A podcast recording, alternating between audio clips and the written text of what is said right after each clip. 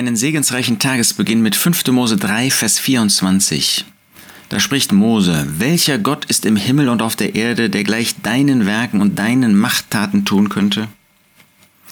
Mose war in einer verzweifelten Situation. Gott hatte ihm gesagt, weil er ungehorsam war, einmal ungehorsam war und den Felsen als er zu ihm reden sollte, ihn geschlagen hat und dann tatsächlich viel Wasser herauskam, viel Segen kam.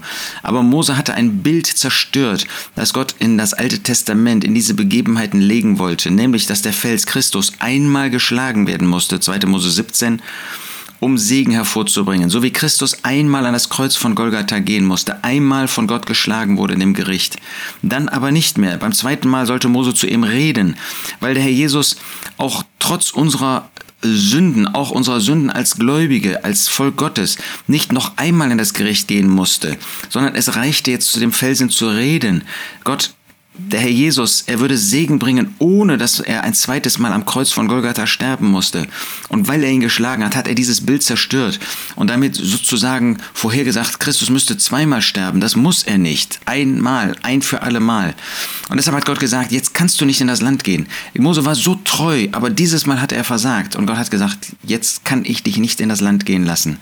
Und Mose hadert ein Stück weit damit. Er sagt in 5. Mose 3, Vers 25, lass mich doch hinüberziehen und das Gute gute Land sehen, das jenseits des Jordan ist. Aber Gott sagt, nein, rede mir nicht mehr von dieser Sache. Mose flehte zu dem Herrn, du hast doch begonnen, deinem Knecht deine Größe und deine starke Hand zu zeigen. Was gibt es für einen Gott? Im Himmel und auf der Erde, der gleich deinen Werken und deinen Machttaten tun könnte. Da gibt es keinen. Und du kannst doch auch diese Macht erweisen und mich in das Land bringen.